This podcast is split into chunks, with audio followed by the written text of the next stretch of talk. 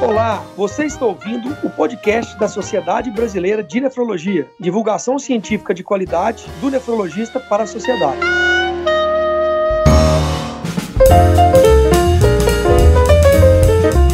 Olá, muito boa noite, ouvintes do podcast da Sociedade Brasileira de Nefrologia. Eu sou o Daniel Calazans, vice-presidente da SPN, e hoje falaremos sobre doença mineral óssea e doença renal crônica. E para falar do tema e elucidarmos todas as dúvidas da população, tenho o prazer de contar com três grandes nefrologistas, doutora Wanda Jorgette, doutor Ricardo Motti e doutora Kellen Costa. É uma satisfação muito grande participar desse momento com vocês e gostaria que cada um pudesse se apresentar, falar de suas qualificações e suas principais atividades. Olá, doutora Wanda. Olá, boa noite a todos, muito obrigada pelo convite. Eu sou uma nefrologista, eu sou do Hospital das Clínicas aqui de São Paulo, da Faculdade de Medicina aqui de São Paulo, e, e eu atuo em, especialmente nas, na área de, de complicações ósseas de pacientes com doença renal, às vezes doença renal crônica, pacientes transplantados, essa é a minha principal área de atuação. Doutor Ricardo. Boa noite a todos. Boa noite, Daniel. Boa noite, doutora Wanda, doutora Kellen. Eu sou Ricardo Moté, estou em Goiânia, sou nefrologista. É, minha formação foi de, de Ribeirão Preto, do HC USP de Ribeirão. É, já voltei para minha cidade é, em Goiás e atuo num grupo que chama TRS, o grupo que está à frente aí dos cuidados dos pacientes renais crônicos e agudos aqui na cidade. Olá, doutora Kellen. Boa noite, pessoal. Um prazer imenso estar com vocês, né? Com grandes nomes, doutora Wanda, que é um orgulho, Ricardo. Me formei, Ricardo, também na, na, na USP de Ribeirão Preto, lá com o Leandro, né? Nosso mentor em doença óssea. Em Natal, eu trabalho no Hospital Universitário, um hospital de referência em transplante e em doença óssea, né? A gente tem um ambulatório que a gente formou há mais ou menos cinco anos temos também a cirurgia de cabeça e pescoço nos ajudando. É um ambulatório bem legal. Eu também coordeno o serviço de transplante em um hospital privado, também trabalho em agudos e em crônicos. Então, realmente é uma paixão, né, pela doença óssea que a gente acaba vendo no transplante, né, e nas clínicas de diálise. Então, é um prazer estar com vocês. A satisfação é toda nossa. Eu começo já perguntando para a doutora Wanda Jorgetti. Doutora Wanda, a gente podia explicar para o público leigo que nos escuta, nossos ouvintes, qual que é a relação entre os rins e os ossos? Muito obrigada, é uma pergunta muito boa porque muitas vezes as pessoas perguntam, né? Mas você é nefrologista e trabalha com osso. E a gente sempre acha que osso é coisa de ortopedista. Bom, o motivo é porque os rins são é, um dos órgãos que controlam o metabolismo do cálcio e do fósforo. O, o cálcio e o fósforo são extremamente importantes no nosso corpo por exemplo, o esqueleto tem 1 kg de cálcio e tem 600 gramas de, de fósforo. E é, para controlar principalmente esses dois elementos, o corpo lança mão de vários órgãos, é, dos rins, do intestino, das paratireoides. Então, começando pelos rins, quando uma pessoa tem uma doença renal, são diversas as doenças, né? Por exemplo, hipertensão arterial ou diabetes, e que, em decorrer dessas doenças, o rim é comprometido, é, ele é o órgão que vai fazer a regulação fina da excreção. Então, por exemplo, o rim não é, não é só um produtor de urina, né? ele produz, por exemplo, a que a gente chama de vitamina D ativa, ou 1,25 vitamina D, ou calcitriol. Então, por exemplo, quando você começa a perder a função, você pode ter uma diminuição é, de, de, de, é, desse, na verdade, é um hormônio, né? Porque ele age em órgãos à distância. Então, quando você tem menos é, calcitriol, você não consegue absorver corretamente cálcio e fósforo do intestino. Então, você, por exemplo, é, pode diminuir a concentração de cálcio no seu sangue diminuindo a concentração de cálcio no seu sangue, você tem um órgão que, que são as paratireoides, são quatro glândulas que ficam próximas da tireoide, são vizinhas, e essas glândulas, elas, uma variação mínima de cálcio, elas aumentam a, a concentração de, de paratormônio. E o paratormônio tem várias funções, é, se essas coisas não se compensarem, e por exemplo, como o organismo precisa muito que a concentração de cálcio fique adequada, ele pode lançar mão do maior reservatório que é o osso. Eu expliquei para vocês que o osso tem um quilo de cálcio. Então, se acontecer alguma coisa, toda essa compensação não ocorreu corretamente, ah, o fato de eu, não, de eu ter uma doença renal, de eu, de eu produzir menos calcitriol, eu, por exemplo, vou, posso uh, fazer hipocalcemia e com isso estimular o pré-hormônio que tem várias funções, uma delas é ir lá no grande depósito e jogar cálcio para o sangue para poder normalizar. Outro problema também é que quando você começa a perder a função, você pode reter fósforo. Você pode, assim, perdendo a função, não consegue é, excretar fósforo adequadamente. Se você não excreta, você não consegue às vezes nem perceber na dosagem do no sangue, mas ele aumenta e se ele aumenta por uma razão físico-química, porque esses dois elementos eles conversam o tempo todo, você também vai abaixar cálcio. Então você já abaixou cálcio porque produz menos é, vitamina D, menos calcitriol e você aumentou o fósforo e com isso você é, diminuiu a concentração de cálcio, por exemplo. Então são dois estímulos para você estimular as paratireoides a tentar regularizar isso.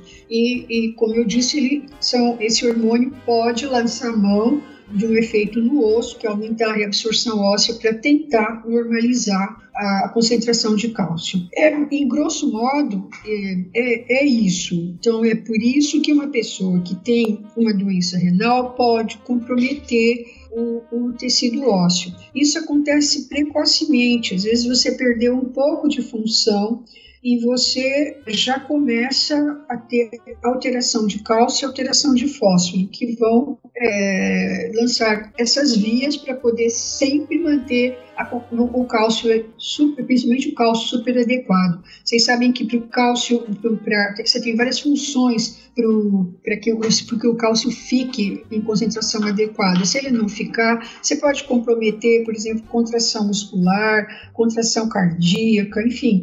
É, é, o corpo precisa que o nível sérico de cálcio seja profundamente regulado. Então, o, os rins são os órgãos que participam dessa regulação. Quando eles são comprometidos, você pode indiretamente afetar o tecido ósseo. A grosso modo, é isso.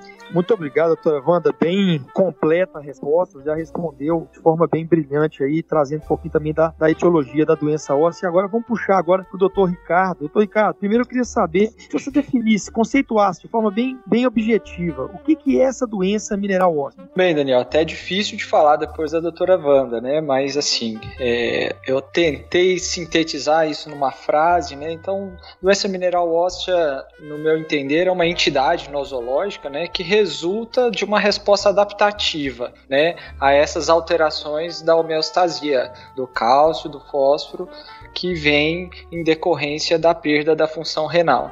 Então, é, basicamente, né, caracterizada por aqueles que já começaram um declínio de, de filtração, que com essas alterações todas e feedbacks todos, essa resposta adaptativa traz alterações clínicas, é, é, os sintomas aí que nós vamos abordar e também é, alterações na histologia do osso e no laboratório. Né? Esse conjunto é que é denominado distúrbio mineral ósseo associado à doença renal crônica antigamente muito mais popularmente até entre o meio médico, denominada osteodiostrofia renal, né? Hoje nós utilizamos melhor o termo doença mineral óssea porque ele é mais abrangente. Excelente, Ricardo. E se você puder também falar quais são as principais alterações e complicações que ela traz aí nos pacientes? Bem, o, o distúrbio mineral ósseo, né? Clinicamente a gente vê os pacientes queixando-se muito de dores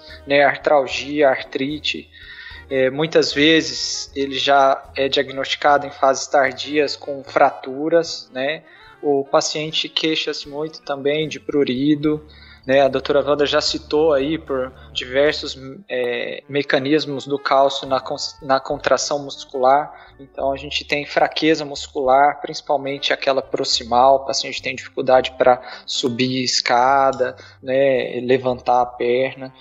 E alterações um pouco mais raras hoje, né, com os tratamentos, inclusive, que são alguns tumores em locais aí de, de ou extremidades, cavidade oral, né? Antigamente nós víamos deformidades até clássicas, né? Faces leoninas, né? Isso vem diminuindo graças ao avanço do, da forma de cuidar dos pacientes, é, mas basicamente eu acho que são esses as principais alterações. As complicações, né, eu acho que vem na forma de, de calcifilaxia, que são aquelas lesões e feridas nas, na pele, né? E o principal é que é o evento de mortalidade e, e calcificação vascular que traz todo o, a morbidade em termos de doença coronariana e, e, cardiovascular, desfechos cardiovasculares. Muito bom, maravilha. Agora, doutora Kelly, doutora Kelly, queria que você falasse um pouco quais são os efeitos do PTH, né, o que é o paratormônio, que é muito falado, né,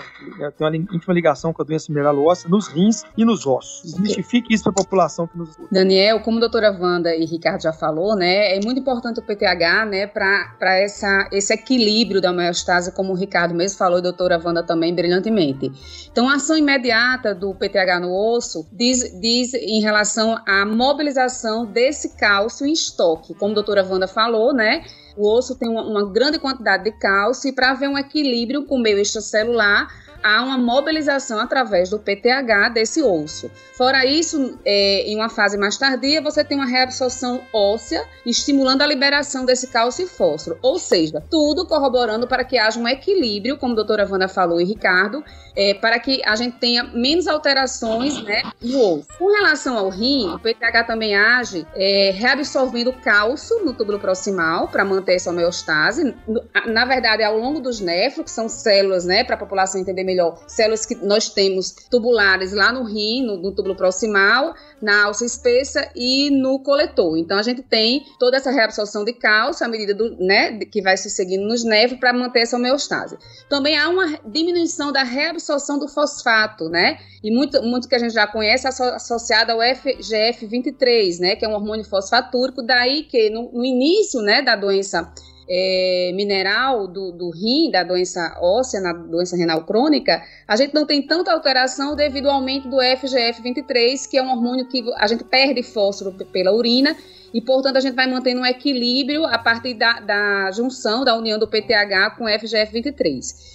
E por fim, a gente tem a formação, né, da vitamina D ativa, o calcitriol, né, no túbulo proximal através da enzima 1-alfa hidroxilase, e portanto nós fechamos um ciclo, né, de, de organização através da homeostase do cálcio e do fósforo com a ação dos hormônios e principalmente do PTH. Com isso a gente equilibra, né, e tenta evitar o aparecimento das descalcificações do osso, né, das fraturas, mas como a doutora Wanda falou, às vezes isso é muito difícil com a perda da função renal pela redução, né, pela hipocalcemia, como ela já falou, pela, pela hiperfosfatemia. Então, realmente é, é um mecanismo muito bonito, mas que ele se desarticula à medida que a gente vai perdendo função renal. Vamos aproveitar que você falou aí de fraturas, tá? vamos puxar um pouco para a osteoporose aqui. Me fala um pouquinho, conceitue como é que é essa osteoporose nos pacientes renais crônicos, como que é o melhor tratamento hoje, as melhores evidências para isso, por favor, doutora Kelly. Ok, Daniel. Então, a osteoporose é, é difícil diagnóstico, é uma doença comum, né, onde você tem uma baixa massa óssea, com ruptura da microarquitetura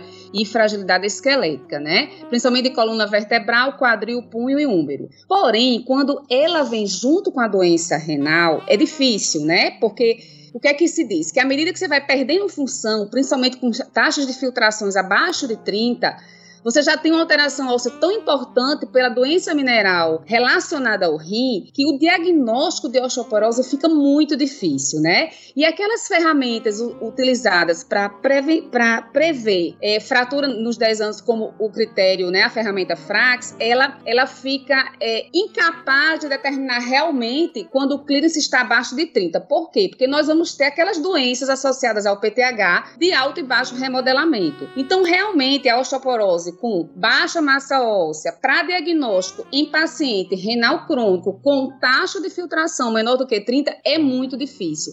Até porque a alteração é, laboratorial de uma é diferente da outra, né? A osteoporose você não tem tanta alteração laboratorial como hipocalcemia, hiperfosfatemia, aumento de PTH, praticamente você não tem nada disso. E no começo as duas são assintomáticas, exceto se houver uma fratura que você vai perceber. Então realmente é difícil esse diagnóstico é, com clínica abaixo de 30, mas o que é que, que, que os GADs falam? Que a gente pode usar é, os critérios, de, as ferramentas de avaliação de risco de fratura usando o FRAX, tá certo? É, agora, para baixo de 30, isso é muito limitado. E a partir daí, o tratamento também fica muito ruim com essa taxa de filtração menor do que 30, porque aí a gente, principalmente quando entra em diálise, que tem, a gente tem um componente de doença adinâmica, né? Que é um osso lá parado. Então, acaba que você usar esses bifosfonatos da vida, né? Que alteram toda a remodelação, diminui a reabsorção óssea você pode comprometer mais ainda o paciente. Então, o que se tem de orientação que o diagnóstico é difícil e que eles estabelecem que taxa de filtração acima de 30 você ainda pode usar os bifosfonatos, né, que é utilizado nos tratamentos de osteoporose, os velhos, né, alendronatos da vida, porém abaixo de 30 é muito limitado. Então a gente tem que ter cuidado porque a osteoporose não é fácil. É, o aumento do, do, do, risco de fratura, também você tem um aumento de doença cardiovascular e de mortalidade. Então, a gente realmente precisa dar o diagnóstico correto e tratar corretamente. O que se diz é que, se você tem um diagnóstico de doença mineral óssea, trate a doença mineral óssea e não a osteoporose. Trate com os medicamentos que você conhece, né?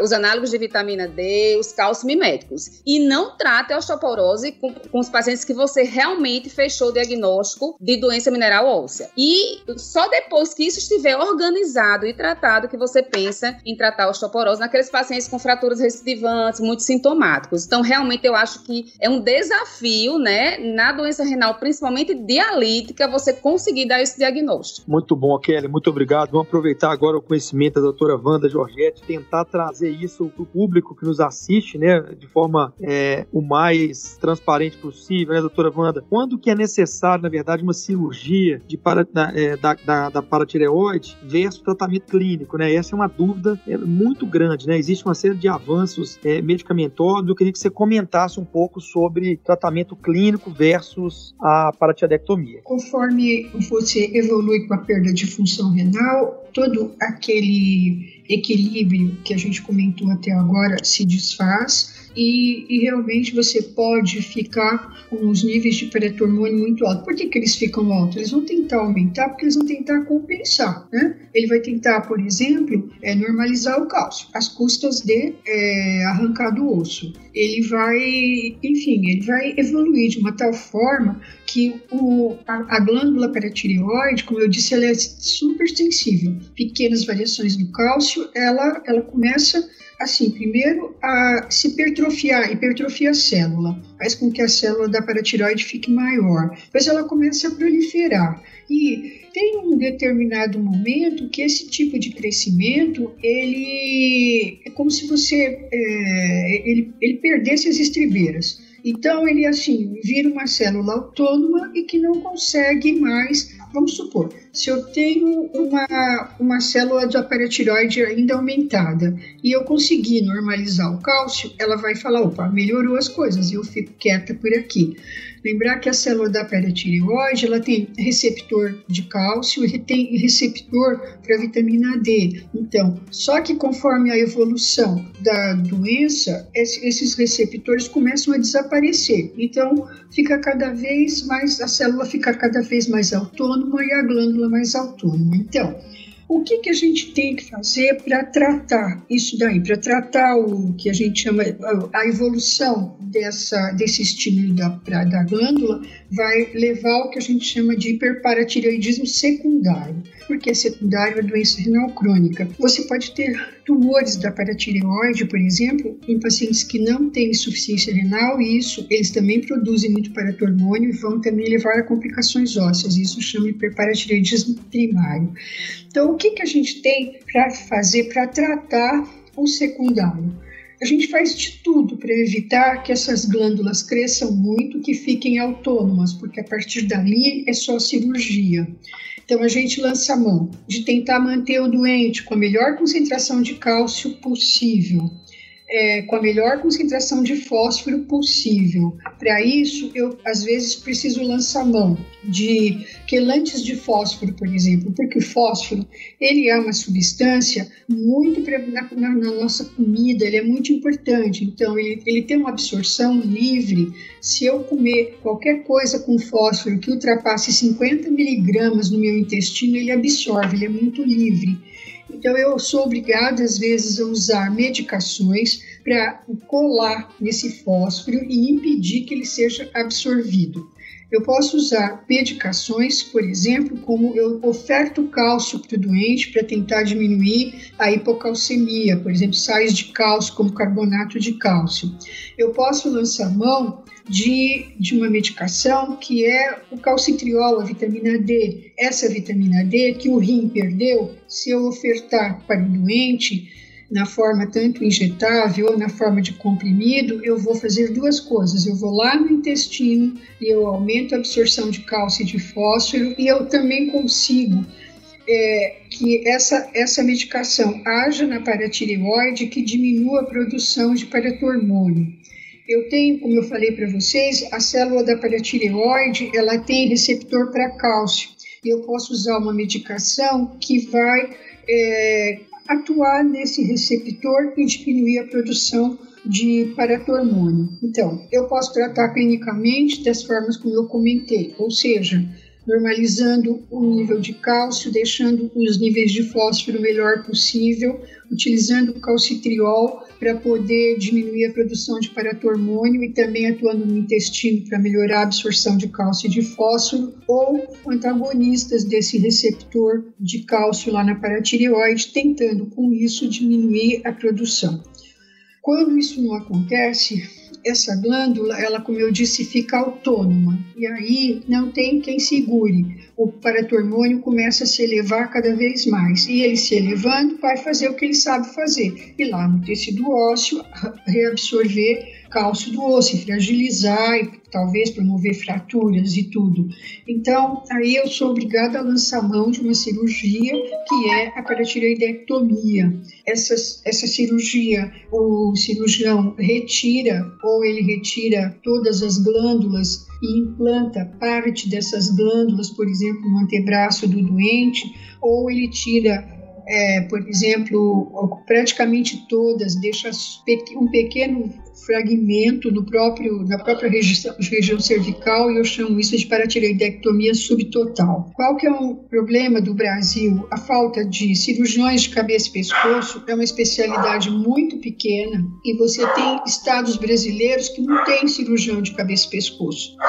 Então a pessoa fica, o nefrologista fica muito o doente fica desassistido, o nefrologista não tem como lançar mão. Às vezes esses pacientes são obrigados a ser transferidos para outras cidades, para outros estados, para fazer tratamento fora de domicílio, por exemplo.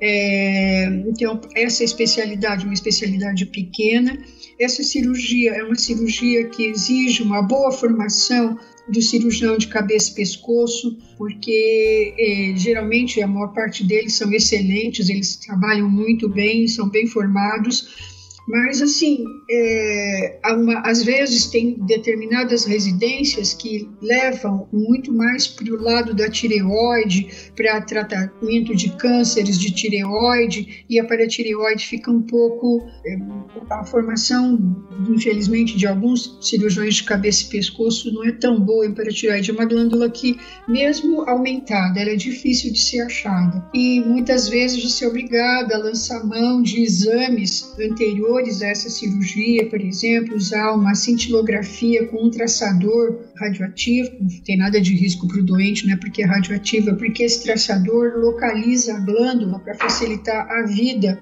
do, do, cirurgião de cabeça e pescoço, ou de ultrassonografia, ou mesmo de tomografia, enfim, são exames que a gente faz para poder facilitar a vida do cirurgião. Mas tudo que o nefrologista puder fazer junto com o doente, com auxílio de nutricionista, com toda aquele aquela aparato de um serviço de diálise para que o paciente não chegue na cirurgia é ótimo. Excelente, doutora Wanda, muito bom.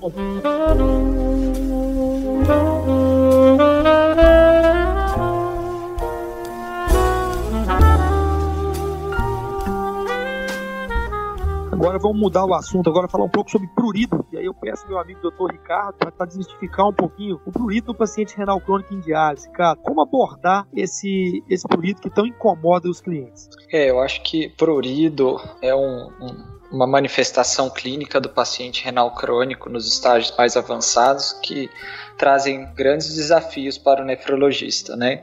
Primeiro, porque é um paciente recorrente, que tem diversos fatores aí que possam trazer esse sintoma. Né? Relacionado ao tema, né, vamos direto ao ponto aqui. Inicialmente, a gente tem que fazer a avaliação do distúrbio cálcio-fósforo, a hiperfosfatemia, né, pode trazer prurido, tá? Mas e naqueles que não têm, muitos pacientes continuam tendo prurido somente pela toxina urêmica, né, que são os metabólitos aí que o, o rim deveria estar jogando fora e filtrando, e, e pela insuficiência renal ele não consegue.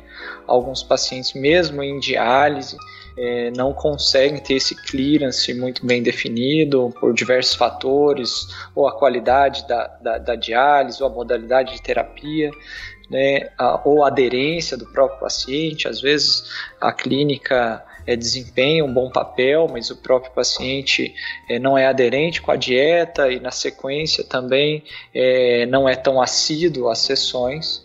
E isso pode sim é, ser um componente adicional para que o paciente tenha prurido. Nós não podemos esquecer que a recomendação maior, né, diária que nós vivenciamos no dia a dia desse paciente, que é o controle hídrico, né? E o paciente que tem uma baixa ingesta hídrica é, é, certamente vai ter é, uma pele mais seca, né? Que favorece também a, a, ao surgimento desse sintoma, que é a coceira, né? E não podemos, assim, né, esquecer que temos lesões próprias da pele que possam estar tá é, associados ou pode ser um confundidor aí, né? E aí a gente tem diversas entidades aí que a dermatologia nos auxilia tanto. Né, influenciando nisso. E um fator muito importante que é difícil de ser mensurado e entra aí como um, um diagnóstico é, adicional ou até de exclusão é o, o fator psicogênico, né? O paciente que possa estar manifestando com prurido e coceira por ansiedade, por desespero, por insatisfação, né? Então, eu acho que é, não tem exames é, específicos para que se avalie isso, mas uma avaliação clínica global é, de alguém interessado em resolver o problema do paciente, seja uma simples conversa, seja envolver a equipe multidisciplinar ou é, pedir uma avaliação de um especialista da dermatologia que, que quando tiver uma lesão específica, às vezes até não relacionada ao distúrbio cálcio-fósforo, né, possa contribuir aí com esse paciente. Excelente, doutor Ricardo. Agora, doutora Kelly, por favor, vamos falar um pouquinho sobre o fósforo. Né? O fósforo que realmente é, é algo bem importante aí a se tratar de doença óssea. Como que a gente trata as alterações relacionadas ao fósforo, principalmente desses pacientes que não são muito aderentes à dieta, doutora Kelly? É quase impossível que a gente consiga controlar o fósforo nesses pacientes, né? Como a doutora Wanda já falou e, e Ricardo também, que esses pacientes em, em diálise, eles precisam de uma dieta hiperproteica, né? 1,2 gramas de proteína de alto valor biológico. Com isso, é quase impossível você restringir uma dieta que é recomendada pobre em fósforo, que é de 800 a 1 grama de fósforo por dia. Então, é muito difícil. E aí a gente fala na nossa população, né? A dificuldade de adquirir alimentos, né? Esses alimentos é, com essas dietas são bem caras, então a pessoa tem e come o que tem em casa. Então, assim, é como o Ricardo falou, tem que ter uma equipe multidisciplinar é, que tudo começa pela dieta, né? Você hoje a dieta é quase que tudo tem fósforo, como a doutora Wanda falou, a absorção ela é muito rápida, é muito livre.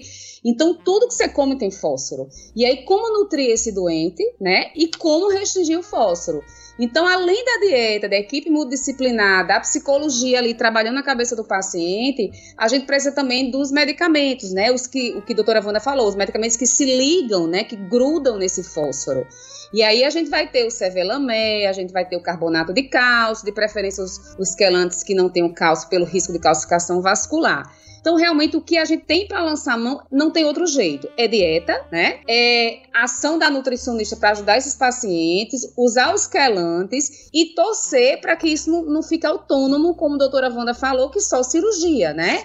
E por fim o transplante, que daí você vai resgatar o seu clearance glomérulo lá e aí o fósforo vai, vai sair na urina, né? Então, realmente é difícil, é desafiador. A gente que trabalha em clínicas de crônico é muito difícil, né? São fósforos elevadíssimos. Poucos pacientes a gente vê esse controle adequado, né?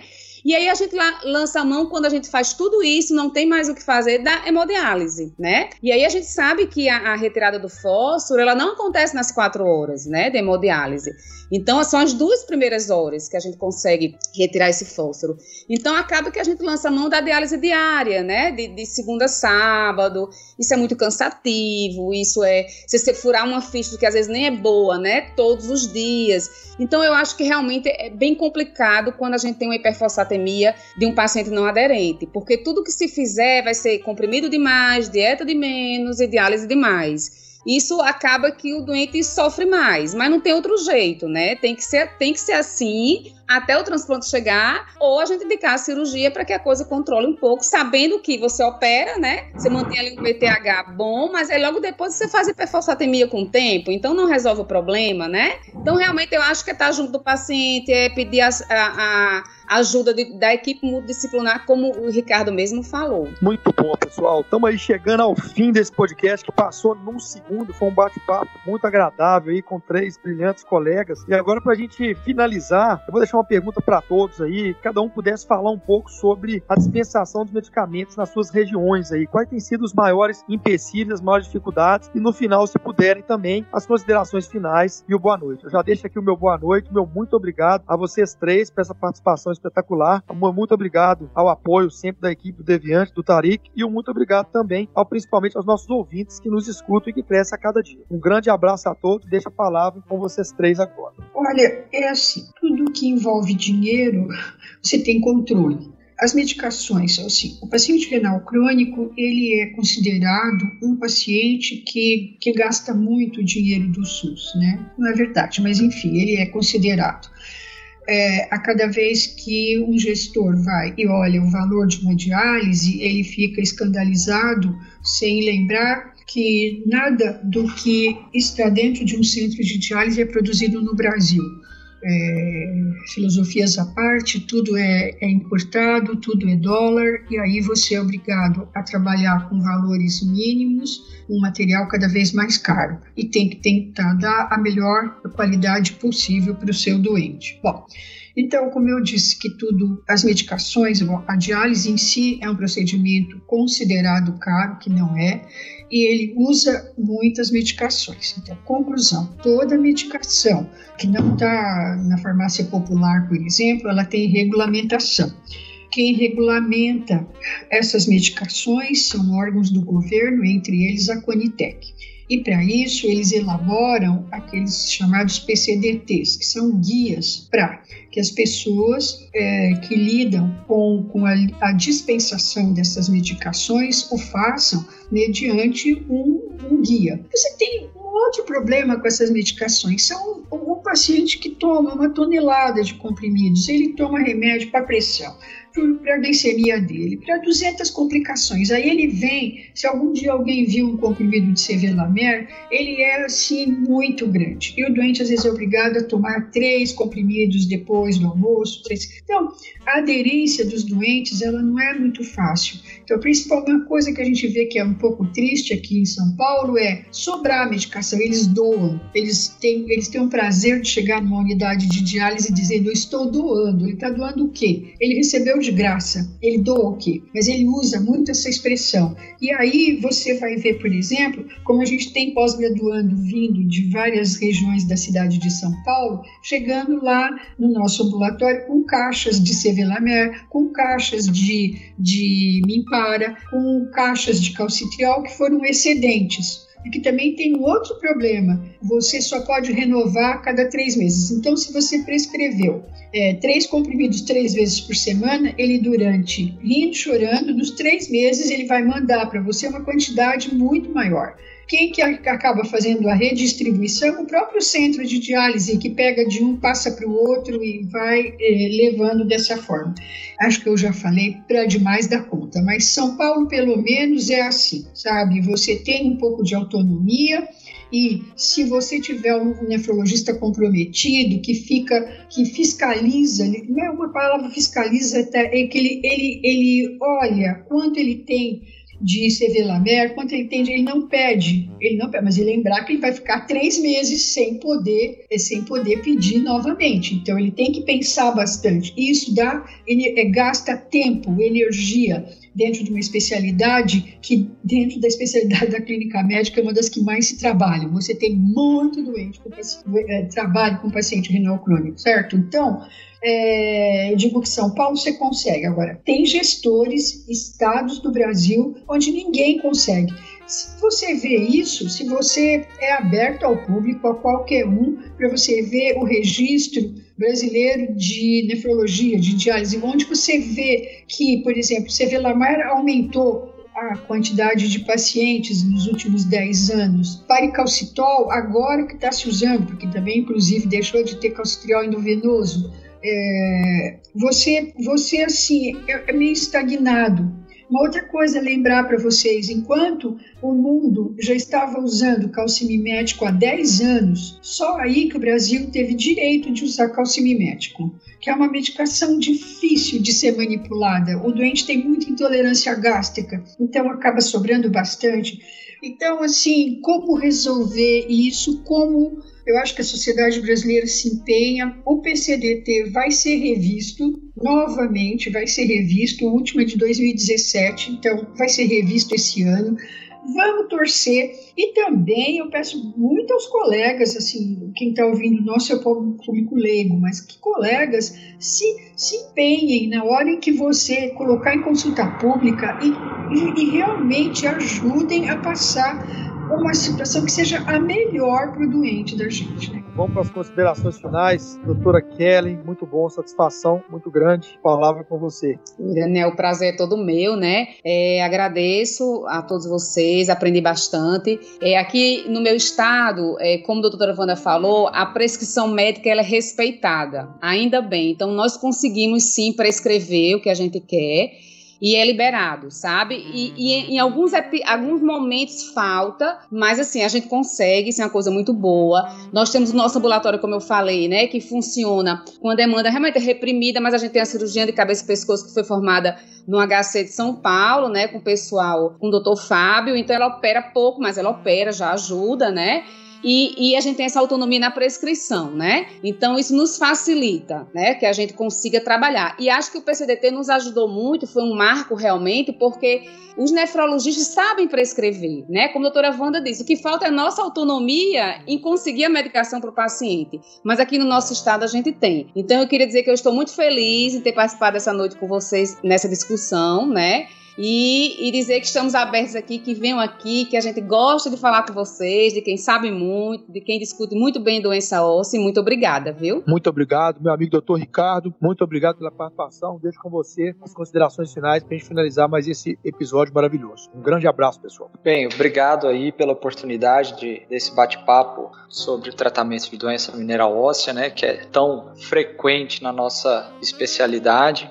Então, assim, pensando do lado burocrático né, da dispensação, eu até conversei com alguns colegas, conversei com outros estados aqui da, da região centro-oeste, é, especificamente em Goiás e, e, nessas regiões mais próximas, nós não temos muitos problemas de desabastecimento, mas realmente aqui nós acabamos tendo que prescrever conforme está no, no, no protocolo da dispensação.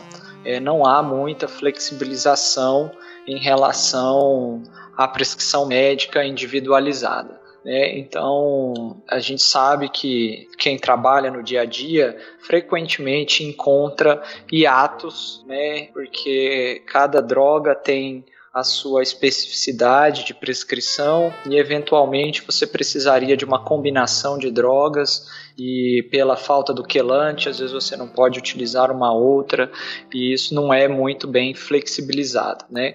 O, o, o nosso dispensário aqui, ele, ele segue bem o protocolo, já na forma do cheque aí, né? Existe sim o empenho né, de entendimento, mas ainda assim a gente é, tem as drogas disponíveis, mas seguindo rigorosamente os critérios conforme a doutora Wanda já, já citou. Então, basicamente, é, são essas as dificuldades, né? Outra questão é que eu acho importante a gente salientar, né? O nefrologista não é, nós temos que ver que é, é muito atordoado, muito sobrecarregado e que muitas vezes é, todo um, um, um, trabalho que devia estar vindo dele, às vezes é terceirizado para secretárias, né, ajudar na, na, confecção de documentos. E a gente tem alguns centros ainda distribuídos no, no, no estado ou ao longo do, de outros, outras regiões que nós temos, infelizmente, assim, algumas, alguns relatos de prescrições padronizadas, né, que não variam de um paciente para outro, e isso possa também aumentar a taxa de de indeferimentos por parte do, do, do, centro que dispensa, né? Então, acho que a tentativa de individualização tem que partir do nefrologista tentando fazer o seu melhor e talvez assim a gente consiga provocar o gestor e, o, e o, a farmácia de alto custo a, a entregar que realmente o nefrologista indicou. E é isso. Acho que eu não tenho muito a acrescentar. Foi um prazer estar com todos aí e até breve. É breve. Eu não me despedi. Muito bom, pessoal. Agradeço muito de coração. Eu espero que eu tenha sido útil. Foi excelente encontrar com os meus colegas, com você, Daniel, e, e muito obrigado mesmo. Obrigado, doutora Wanda, doutora Kelly, doutor Ricardo. Foi uma satisfação muito grande estar com vocês. Muito obrigado. Um abraço, obrigado. Exatamente. Nos vemos no dia 11 de março, no Dia Mundial do Rim, e eu novamente agradeço muitíssimo a presença da doutora Giana do Dr. Egídio e do Dr. Marcos, que nos mostraram claramente o que é a doença renal crônica e, mais importante, que ela pode ser rastreada precocemente desde que os profissionais, não nefrologistas inclusive, se atentem a isso, se atentem às vezes a uma simples urinálise. E por fim, eu convido a todos os ouvintes a acessarem o site do Deviante, deviante.com.br e comentarem na postagem desse episódio, sejam críticas, sejam elogios e mesmo dúvidas que ainda possam ter restado. Além disso, acessem o site da SBN e o Twitter SBN Nefrologia, arroba SBN Nefrologia. Lá estão sendo publicados os comunicados e posicionamentos de diversos departamentos da SBN sobre a Covid-19 e, claro, sobre o Dia Mundial do Rim. Abraços e até o mês que vem com um novo tema da Sociedade Brasileira de Nefrologia.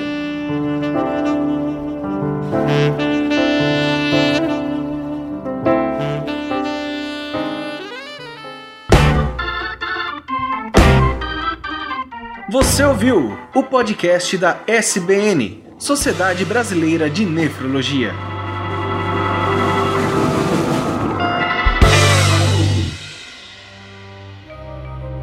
Este programa foi produzido por Mentes Deviantes.